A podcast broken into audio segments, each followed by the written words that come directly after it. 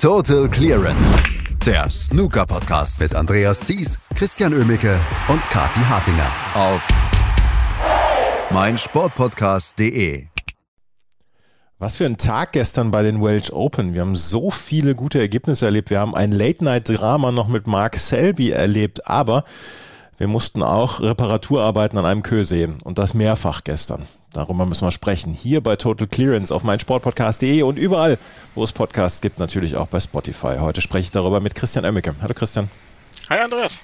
Ich habe gestern ähm, während des Matches von Ronnie O'Sullivan ähm, gegen Ross Muir dir geschrieben, beziehungsweise dir und Kati geschrieben, sollen wir einfach die Podcast-Episode heute Ach Ronnie nennen, weil das gestern, was wir gesehen haben von Ronnie O'Sullivan gegen Ross Muir, das war so, alles das, was ähm, seine Fans lieben und alles das, was die, die ihn nicht so richtig mögen, dann auch an ihm so ein bisschen hassen, weil er hat so gestern die komplette Aufmerksamkeit in einem Match auf sich gezogen. 4 zu 3 gewonnen, aber zweimal kam die Pomeranze ab von seinem Kö. Einmal verlor er einen Frame aufgrund der Three-Miss-Rule. Er hat zwischendurch einen Frame äh, gespielt, wo er eine weiße quer durch diese gesamte Halle geschossen hat. Ähm, da war einiges drin gestern. Ja, Pomeranzenprobleme, das schlimmste Albtraum eines Mannes. ähm, ja, es war ein unterhaltsames Duell zwischen Ross Muir und Ronnie O'Sullivan da gestern. Äh, wir haben ja gestern so ein bisschen, ich will nicht sagen gemeckert, aber uns mal wieder geärgert, dass äh, man ja so viele 0 zu 4s äh, von Topspielern, also 4 zu 0 von Topspielern sieht, statt die wirklich interessanten Duelle dann zu haben. Am ersten Tag eben zum Leidwesen von Gilbert und Fu. Und gestern hat man man dann aber mal gesehen, dass es dann doch irgendwie auch unterhaltsam sein kann, wenn die wirklichen Topstars dann spielen. Also was Ronnie O'Sullivan da gestern ähm, erdulden musste oder durchgemacht hat, also ich weiß es nicht. Das war schon sehr kurios anzuschauen. Ähm, das, äh, das, mit dem, das mit der Pomeranze war ja dann die eine Sache. Also, dass ihm das jetzt zweimal im Match passiert. Ich meine, Ronnie O'Sullivan und seine Pomeranze, das ist ja so ohnehin ein Shakespeare-Drama in fünf Akten, ähm, was sich so durch, durch seine letzten Jahre eigentlich zieht. Äh, das kann ja schon mal vorkommen. Dass es zweimal in einem Match vorkommt, habe ich so tatsächlich noch nie gesehen. Ähm, dass Ronnie O'Sullivan dann einen Frame noch abgibt, nachdem er dreimal Foul und Miss kassiert hat, das habe ich bei ihm auch so noch nicht gesehen. Ich kann mich nicht erinnern, dass das schon mal passiert ist bei ihm. Ähm, zumal er beim dritten Mal ähm, so eine Mischung aus Hit and Hope und Frust dann ähm, gemacht hat. Ich, ich weiß nicht, was er davor hatte. Er wollte einfach nur draufballern. Ähm, traf dann Pink und damit war das äh, war der Frame dann erledigt.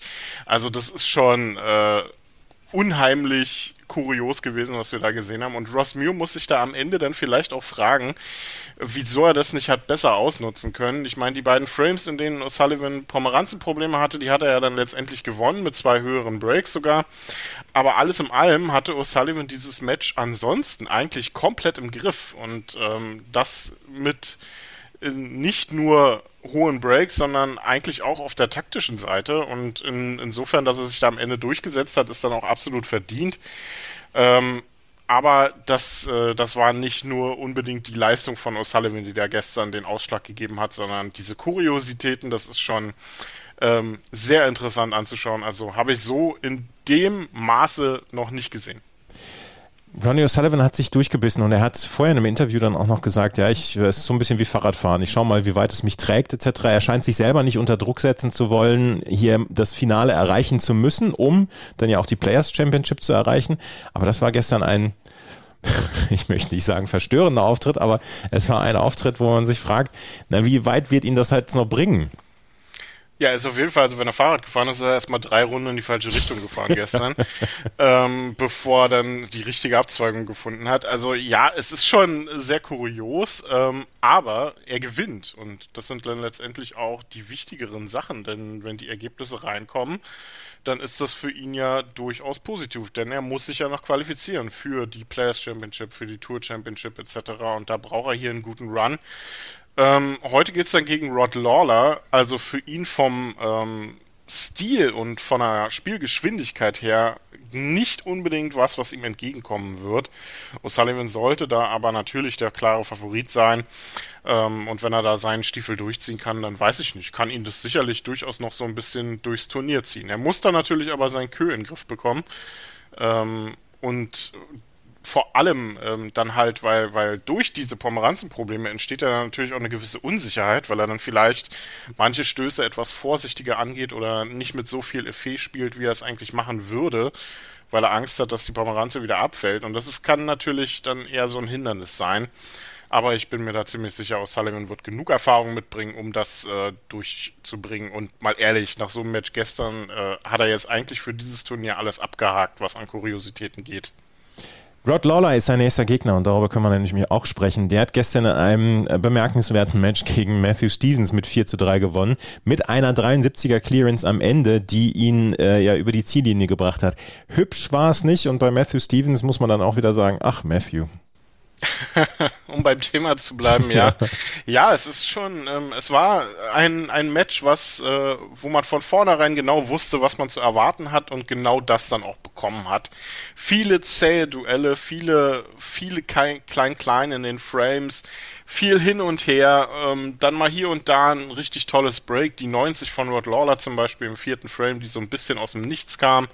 Dann Matthew Stevens, der im sechsten Frame eigentlich so ein bisschen wie ein Häufchen Elend aussah, dem man nicht zugetraut hat, dass er sich da noch in einen Decider zwingt und den dann eigentlich auch sehr gut im Griff hat, eine 58 vorlegt und wie Messi Stevens dann das eben mal so macht, reicht das trotzdem nicht. Klasse Clearance von Rod Lawler, eine 73 da zum Ende, die gezeigt hat, dass der eigentlich auf die Main Tour gehört und ähm, also sein Amateurjahr da ähm, absolut unverdient war. Also äh, der ist wieder da und ich, ich freue, das freut Kati natürlich sehr, das freut mich auch sehr und jetzt geht's gegen Ronnie Sullivan, das könnte sehr unterhaltsam werden. Und für Messi Stevens, ja, wieder so ein typisches Ergebnis, was nicht hätte sein müssen, aber irgendwie dann auch einfach reinpasst bei ihm. Gestern haben wir allerdings auch einige ähm, Überraschungen erlebt. Unter anderem, dass Dominic Dale gegen Neil Robertson mit 4 zu 0 gewonnen hat. Ach, Neil. ähm, ich erkenne ein Muster. Mhm. Ähm, ja, Neil Robertson, ähm, für den sind damit zwei blöde Sachen passiert. Zum einen hat er hier relativ früh verloren und das auch noch mit einer relativ derben Klatsche gegen Dominic Dale, der solide gespielt hat ähm, immer wieder ganz gute Bälle gezeigt hat, aber vor allem war es einfach katastrophale Chancenauswertung bei Neil Robertson. Das zeigte sich dann im zweiten Frame schon, als Dominic Dale ähm, ein blödes Foul passierte und Neil Robertson nur neun Punkte daraus machte. Ganz ungewöhnlich. Das Bild war eigentlich relativ offen. Und ähm, so verliert der Australier mit 4 zu 0 und verabschiedet sich damit im Prinzip für den Rest der Saison. Ähm, jetzt mal vom WST Classic und vielleicht dann noch vom, äh, von der Finalgruppe der Championship League abgesehen, war es das dann bis zur Weltmeisterschaft, denn er wird die Qualifikation für die Players Championship verpassen und damit auch ziemlich sicher bei der Tour Championship nicht dabei sein. Ähm, und das ist äh, sicherlich was, was Neil Robertson so nicht eingeplant hat, denn bei beiden Turnieren wäre er Titelverteidiger gewesen. Also bisher noch nicht die überragendste Saison für den Australier. Auch ausgeschieden ist Ding Junhui, der verlor gegen den Landsmann Kao Yupang mit 4 zu 0. Auch ähm, Ben Mertens ist weitergekommen gegen Jackson Page mit 4 zu 2, einer der jungen Spieler, die weitergekommen sind. Und Sean Murphy, auch der ist weitergekommen. Pang Yi Song hat damit 4 zu 1 besiegt. Ist Sean Murphy weiterhin auf dem Weg der Besserung, weil das sah in den letzten Wochen dann doch deutlich besser aus. Es sieht wieder deutlich besser aus und ähm, vor allem hat er damit die Qualifikation für die Players Championship im Prinzip in Sack und Tüten gebracht. Also da kann eigentlich nichts mehr passieren jetzt für Sean Murphy und das ist wichtig, denn er braucht Spielpraxis und er braucht die Punkte für die Weltrangliste und ja, so langsam kommen auch die Ergebnisse wieder rein. Ähm, spielerisch ist das noch immer nicht alles so brillant, was man von ihm da kennt. Ähm, viele ungewöhnliche lange Bälle, die er dann doch verschießt und sehr oft, dass er zwei, drei Chancen braucht im Frame. Also da muss noch ein bisschen mehr kommen. Aber Sean Murphy ist definitiv wieder auf dem Weg in die richtige Richtung, ja. Und dann müssen wir noch auf das Late-Night-Drama von gestern Abend zurückkommen. Erstmal das noch nicht so ganz late Drama. Jack Jones gewinnt gegen Mark Williams im walisischen Duell mit 4 zu 3. Ein Riesensieg vor eigener Kulisse oder vor heimischer Kulisse für Jack Jones, der dann auch noch mit vier Breaks über 50 dann glänzen konnte. Mark Williams nur in einem Frame wirklich überzeugend gewesen gestern. Ja, war ein absolut verdienter Sieg für Jack Jones. Wirklich tolle Leistung vom Waliser. Überhaupt erst das zweite Mal, dass er Mark Williams geschlagen hat. Ähm, der hat abseits von der 122 jetzt nicht so wirklich glänzen können. Zwar mal hier und da gute Bälle gezeigt, auch gute Einsteiger, wie man das von Mark Williams ja so kennt. Aber die Frames, die er gewonnen hat, waren nicht unbedingt überzeugend. Also im ersten brauchte er schon zwei, drei gute Möglichkeiten. Der sechste war dann sehr, sehr hart umkämpft. Ähm, da war es so ein bisschen dann auch die, die Nerven, die bei Jack Jones den Ausschlag gegeben haben, dass er da den Sack nicht früher hat zugemacht. Ähm, äh, Mark Williams war dann der, der etwas mehr aus seinen Chancen machte. 48 Punkte, äh, damit gewinnt man normalerweise keinen Frame hat ausgereicht, um den Decider zu erzwingen. In dem hatte auch Mark Williams seine Chancen, hatte zwei, drei gute Möglichkeiten, um Punkte zu sammeln. Letztlich war es dann ein 73er Break von Jack Jones, sehr nervenstark runtergezogen zu dem Zeitpunkt, ähm, muss man schon sagen. Sehr guter Erfolg für den Waliser, dem ja auch noch so ein bisschen der endgültige letzte Durchbruch fehlt. Vielleicht kann das ja diese Woche eine Initialzündung geben vor Heimpublikum. Wer weiß, also Mark Williams ähm, zumindest muss jetzt dann mal die Heimreise antreten, genauso wie Mr. Stevens und Jackson Page. Also gestern abseits von Jack Jones nicht unbedingt der beste Tag für die Waliser. Karen Wilson ist auch ausgeschieden gestern mit 4 zu 2 gegen Pang Yung Shu. Ähm, auch für Karen Wilson eine Enttäuschung. Er war einer von denen, die nach 0 Uhr noch unterwegs waren. Ja, war gestern sehr viel los. Das ist so ein bisschen die Krux dieser, ähm, dieser Doppelansetzung, die es dann ab 20 Uhr dann noch gibt. Ähm, zwei Best of Seven Matches, das kann schnell gehen, das kann aber eben auch mal bis spät in die Nacht dauern. Und für Karen Wilson ist das sicherlich eine ungeplante Niederlage, wobei man Pang Yung Shu einfach zugutehalten muss, dass er momentan in sehr guter Form ist. Hat er ja schon in Berlin das Viertelfinale erreicht und ähm, stellt jetzt hier in, in Wales unter Beweis, dass das durchaus keine Eintagsfliege war. Karen Wilson ähm, hatte eigentlich zwischenzeitlich ganz gut ausgesehen, nachdem er den ersten Frame verloren hat, den zweiten und dritten relativ sicher geholt. Danach lief es dann aber nicht mehr so wirklich rund beim Warrior, kam nicht mehr in vernünftige Breaks rein und Pang Yung Shu machte einfach etwas mehr aus den Möglichkeiten, die Karen Wilson ihm dann hinpackte zwei 50er Breaks letztendlich bei Pang Yung Shu, also da muss auch noch ein bisschen mehr kommen, Richtung ähm, in einem Rutsch frame-entscheidende Breaks zu spielen. Aber alles in allem der Chinese momentan in sehr guter Verfassung und ja, für Kevin Wilson etwas ungeplante frühe Niederlage. Und dann müssen wir auf das Late-Night-Drama, auf das richtige Late-Night-Drama noch zu sprechen kommen. Das war nämlich gestern Sija Hui der gegen Mark Selby gespielt hat. Und Mark Selby kann sich gerade so retten. 4 zu 3. Und auch dieses Turnier wieder, und das ist eine, eine Melodie, die wir jetzt schon wirklich sehr häufig spielen, sieht es nicht nach, ja, sieht es nicht nach Spiel aus, sieht es nicht nach Spaß aus, es sieht sehr nach Arbeit aus. Mark Selby hat sich gestern durchgearbeitet, aber er hat sich durchgearbeitet und er hat gewonnen mit 4 zu 3 gegen CJ Hui. Ganz, ganz spät, um 2 Uhr nachts war das Spiel beendet.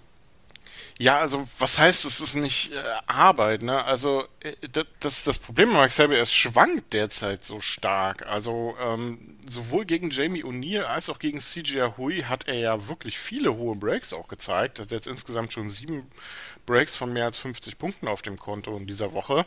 Gestern ja auch gegen den Chinesen vier davon gespielt. Das, das Problem ist, dass äh, er zwischenzeitlich dann mal so Frames einbaut, ähm, die eigentlich typisch Mark Selby sind, die er aber ungewöhnlicherweise dann verliert und nicht gewinnt. Und ähm, das ist so ein bisschen das Problem, warum Mark Selby derzeit zu häufig in einen Entscheidungsfilm vielleicht dann auch rein muss, wie gestern gegen CJ Hui, der ja wirklich ein, aufstrebender, ähm, aufstrebender Spieler ist, auf der Amateurtour alles kurz und klein gespielt hat und jetzt auch auf der Main Tour durchaus gute Leistungen zeigt. Also man muss erstmal mit einer 105 gegen Mark Selby einen Entscheidungsframe erzwingen. Ähm, das ist schon ähm, durchaus eine ordentliche Leistung. Ansonsten hat er, wie gesagt, die beiden umkämpften Frames 2 und 3 dann auch gewonnen.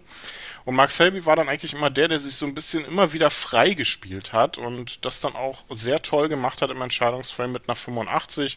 Vorher auch ein Century gespielt hat, also unheimlich unterhaltsames Duell zwischen den beiden. Und für Mark Selby dann auch mal auf dem letztendlich richtigen Ende, denn ähm, da war er ja häufig dann in der letzten Zeit auch auf der falschen Seite von so knappen Dingern. Ähm, um die Players Championship und Tour Championship muss er sich ja eigentlich keine Gedanken machen, da sollte er sicher dabei sein. Insofern für Max Selby diese Möglichkeiten Richtung Weltmeisterschaft sich dann auch einzuspielen durchaus da. Ähm, für CGI Hui eine etwas bittere Niederlage am Ende. Da war vielleicht ein Tick mehr drin. Ähm, man will ja im Entscheidungsframe dann letztendlich nur eine Chance bekommen, ähm, um das durchzuziehen. Die bekam der Chinese nicht. Stattdessen bekam sie eben Max Selby und ja, der hat sie dann auch mit beiden Händen ergriffen und genutzt. Kommen wir auf die Matches von heute zu sprechen. Heute wird die Runde 2 noch beschlossen und die Runde 3 angefangen. Runde 2 beenden wir mit unter anderem Mark Allen, der heute Morgen gleich gegen Mitchell Mann antreten wird. Ali Carter gewinnt, äh, gewinnt gespielt gegen Ian Martin auf jeden Fall. Daniel Wells gegen Matthew Selt und ben, Barry Hawkins gegen Ben Wollaston. Ricky Walden wird heute Nachmittag dann noch gegen David Lilly zum Beispiel antreten und auch John Higgins gegen Martin Gould und äh, Jimmy White gegen Tian Peng Fei. Und heute Abend geht die dritte Runde dann weiter und dort wird es unter anderem Ronnie O'Sullivan auf Rod Lawler treffen. Welche Matches, auf die, die du dich wirklich freust? Es sind einige gute dabei, tatsächlich. David Gilbert gegen Ben Mertens, ähm, auch so ein Duell aus der dritten Runde, ähm, was sehr interessant ist. Und auch Mark Selby, ähm, den scheinen sie im Moment so ein bisschen, ach, den packen wir ganz ans Ende, weil das geht immer ganz schnell bei Mark Selby. Mhm. Hat man ja die letzten zwei Tage gesehen, dass das wunderbar funktioniert hat. Also klappt das morgen dann, äh, also heute gleich nochmal gegen Robert Milkins. Morgen vielleicht das gute Stichwort, denn morgen wird das Match wahrscheinlich enden. Ähm, ansonsten Yuan Sijun gegen äh, Dominic Dale, ähm, auch interessant interessantes Duell. Dominic Dale, der ja unter Beweis stellen muss, dass äh, der Sieg gegen den Robertson dann gestern keine ähm, kein Strohfeuer war. Also Johann Sijun da vielleicht auch ein unangenehmer Gegner. Ansonsten heute, wie gesagt, auch weiter der Kampf um die Players Championship äh, Plätze. Interessant, Barry Hawkins unter anderem da unterwegs. Der muss noch ein bisschen was tun. Und John Higgins, Martin Gould, freue ich mich auch sehr drauf, muss ich sagen.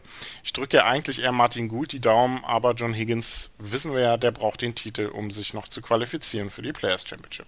Und wir werden morgen darüber sprechen, hier bei Total Clearance auf meinsportpodcast.de und überall, wo es Podcasts gibt.